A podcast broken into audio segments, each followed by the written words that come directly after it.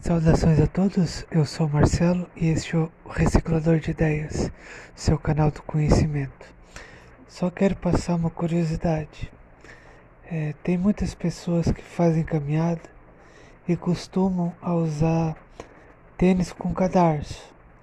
Não só para fazer caminhada, mas quando vai estar tá no trabalho ou quando vai fazer um passeio, tem é, muitos tênis que o cadarço fica desamarrado. E muitos acidentes acontecem quando a pessoa pisa no próprio cadarço do tênis e tropeça e cai. Esteja sempre atento quando o cadarço estiver desamarrado, vá lá e faça o seu laço. Tem pessoas que estão no trabalho, estão com o cadarço desamarrado anda para um lado e para o outro, e muitas vezes é, uma terceira pessoa tem que chegar e dar o toque para a pessoa: olha, amarra o teu cadarço, porque se você não amarrar, você pode tropeçar e cair.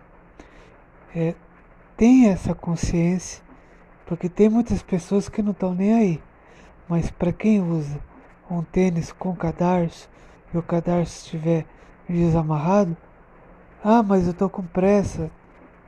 Não. Para e amarra o cadarço.